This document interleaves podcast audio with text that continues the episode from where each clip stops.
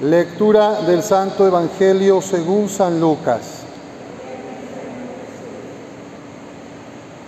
En aquellos días, María se encaminó presurosa a un pueblo de las montañas de Judea y entrando en la casa de Zacarías, saludó a Isabel. En cuanto ésta oyó el saludo de María, la criatura saltó en su seno. Entonces Isabel quedó llena del Espíritu Santo y levantando la voz exclamó, bendita tú entre las mujeres y bendito el fruto de tu vientre. ¿Quién soy yo para que la madre de mi Señor venga a verme? Apenas llegó tu saludo a mis oídos, el niño saltó de gozo en mi seno. Dichosa tú que has creído, porque se cumplirá cuanto te fue anunciado de parte del Señor. Entonces dijo María, mi alma glorifica al Señor y mi espíritu se llena de júbilo en Dios mi Salvador, porque puso sus ojos en la humildad de su esclava. Desde ahora me llamarán dichosa todas las generaciones, porque ha hecho cosas grandes en mí el que todo lo puede. Santo es su nombre y su misericordia llega de generación en generación a los que lo temen. Ha hecho sentir el poder de su brazo, dispersó a los de corazón altanero, destronó a los potentados y exaltó a los humildes. A los hambrientos los colmó de bienes y a los ricos los despidió sin nada. Acordándose de su misericordia, vino en ayuda de Israel, su siervo, como lo había prometido a nuestros padres, Abraham y a su descendencia para siempre. María permaneció con Isabel unos tres meses y luego regresó a su casa. Esta es palabra del Señor. Gloria a ti, Señor Jesús. Pueden sentarse.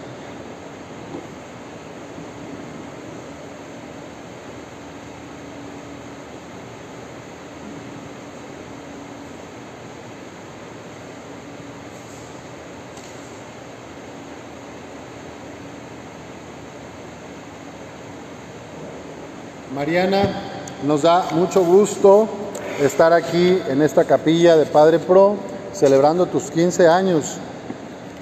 Las lecturas de la palabra de Dios que escuchamos pueden ayudarnos a todos para darle verdadero sentido a nuestra vida. La vida es un regalo, es algo que recibimos gratuitamente y la gran pregunta es cómo cada quien decide construir la vida y cómo quieres ofrecerla pues para hacer felices a los demás y ser feliz tú misma. Jeremías, este profeta del Antiguo Testamento, tuvo una experiencia de Dios. El Señor, el Dios creador del cielo y de la tierra, le dijo, desde antes de formarte en el seno materno, te conozco desde antes de que nacieras, te consagré para ser profeta de las naciones. Y Jeremías, dice aquí la palabra de Dios, le dijo a, Dios, Señor, pero yo no sé expresarme. ¿Cómo me pides? ¿Cómo voy a ser profeta? ¿Cómo voy a denunciar? ¿Cómo voy a anunciar? ¿Cómo voy a hacer tantas cosas por los demás? Si soy apenas un muchacho, y Dios le respondió a Jeremías, no digas que eres un muchacho, pues irás donde yo te envíe y dirás lo que yo te mande. No tengas miedo, porque yo estoy contigo para protegerte. Entonces el Señor extendió su brazo, con su mano le tocó la boca y le dijo, desde hoy pongo mis palabras en tu boca y te doy autoridad sobre pueblos y reyes, para que arranques y derribes, para que destruyas y, deshagas, y para que edifiques y plantes. Tú, Mariana, tienes un regalo y tienes también una misión. Con el regalo de la vida viene también el deseo de hacer algo bueno por los demás. Jeremías en su momento escuchó la voz de Dios y fue un gran profeta que hizo mucho bien a su pueblo. Es tiempo, ahora que llegas a tus 15, de irte preguntando de aquí a los 18 años más o menos, tres años, para decir a qué quiero enfocar mi vida, qué es lo que Dios me pide hacer de mi vida. Y tal vez dirás como Jeremías, pero si apenas estoy muy chica, ¿cómo quiere este padrecito que yo ya le diga qué voy a hacer? Bueno, yo no digo que ya decidas, digo que empieces tu discernimiento, pero que no conviene llegar a los 20 sin saber a qué te quieres dedicar en tu vida o cómo imaginas vivirla. Si es en la vocación del matrimonio, si es en la vocación de la soltería, si es en la vocación religiosa, también puede ser consagrada, no sabemos a qué te llama el Señor. Jeremías es un ejemplo de que el Señor te ama, te conoce desde antes de que nacieras y te consagra para ser feliz. Y cuando venga el miedo o la duda, no te olvides de esto que Jeremías escuchó. No tengas miedo, porque yo estoy contigo para protegerte. Nuestro Señor estará siempre contigo. En el Evangelio que escuchamos de la Virgen María es aquella visita de María a su prima Isabel. Y ella también se siente privilegiada por Dios de que va a ser la madre de Jesús. Y el cántico de María, mejor conocido como el Magnificat, te puede ayudar a ti también para conocer la, la ternura y la grandeza de la Virgen que fue sensible y dócil al llamado de Dios. Mi alma glorifica al Señor y mi espíritu se llena de júbilo en Dios mi Salvador, porque puso sus ojos en la humildad de su esclava. Desde ahora me llamarán dichosa todas las generaciones, porque ha hecho cosas grandes el que todo lo puede. Tanto Jeremías como la Virgen María recibieron una vocación, un llamado particular de Dios. En este tiempo que vas a empezar de la prepa o que ya comenzaste, son tres años muy buenos para preguntarle a Dios cuál es mi vocación más profunda, qué es aquello que tengo que me va a hacer feliz compartiéndoselo a los demás. Y bueno, tres cosas que te pueden servir, Mariana, y también a los otros que veo jóvenes y no tan jóvenes, tres cosas que nos pueden ayudar a todos. Pedir tres gracias. La primera es la gracia de conocerte a ti misma, conocerte muy bien, quién eres, qué te gusta hacer, cuáles son tus sueños, cuáles son tus fortalezas y debilidades, cuáles son tus cualidades, tus virtudes y tus defectos, tus éxitos y fracasos. Conocerte a ti misma te va a ayudar muchísimo para poder elegir mejor tu camino. Segunda gracia que le pedimos a Dios para ti, especialmente, aceptarte a ti misma.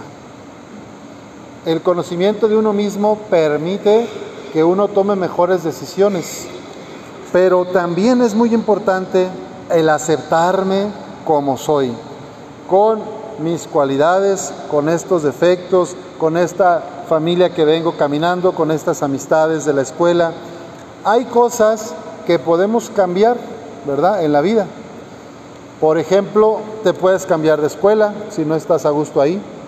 Te puedes cambiar de cuarto en tu casa si no te gusta, si ya uno de los hermanos se va a trabajar fuera y te deja un cuarto para ti más grande y te gusta, te puedes ir.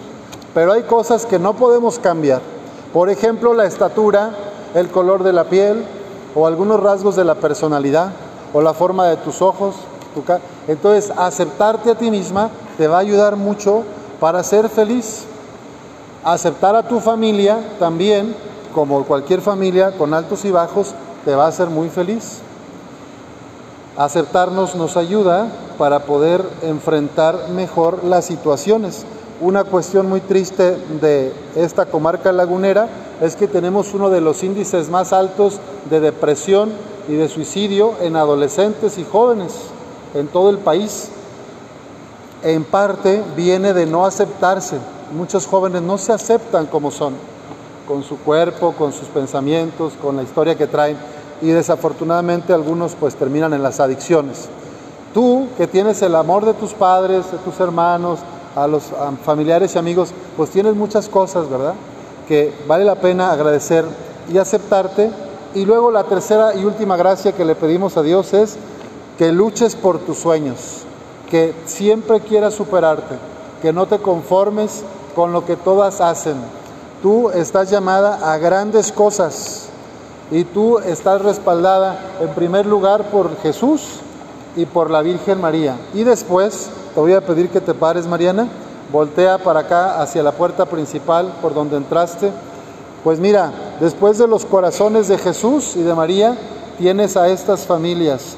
Tu familia nuclear, papá, mamá, tus hermanos, y luego pues están tus tíos, tías, primos, amistades, muchos que no han podido venir, pero que también te quieren y te apoyan. Entonces, recuerda que no estás, no estás sola en el mundo. Dice el Señor, no tengas miedo porque yo estoy contigo para protegerte. Y aquí en tu familia está presente Jesús y va a estar presente para que vayas formándote, para que vayas creciendo y tomando las mejores decisiones para ser feliz, haciendo felices a los demás. Ya puedes voltear nuevamente hacia el altar para toda la familia y amigos, pues es la petición de acercarse a Dios, de estar cerca de la Virgen, para que puedan ser ustedes buenos consejeros y compañeros de vida de Mariana. Cuando nos alejamos del corazón de Jesús, cuando andamos metidos en nuestro egoísmo, en nuestras cosas, no vamos a dar buenos consejos o no vamos a saber escuchar bien a la persona que se acerca. Si me acerco a, Jesús, si me dejo llenar del Espíritu Santo, pues voy a estar mejor capacitada, capacitado para dar una palabra de aliento, para dar un buen consejo o simplemente para alegrarme con la persona que viene conmigo. Bueno, pues pedimos al Señor en esta víspera de Pentecostés que el Espíritu Santo se derrame sobre todos nosotros para que podamos sentir este mismo amor que recibió la Virgen María y que la llevó hacer tantas maravillas en favor de la humanidad. Que así sea.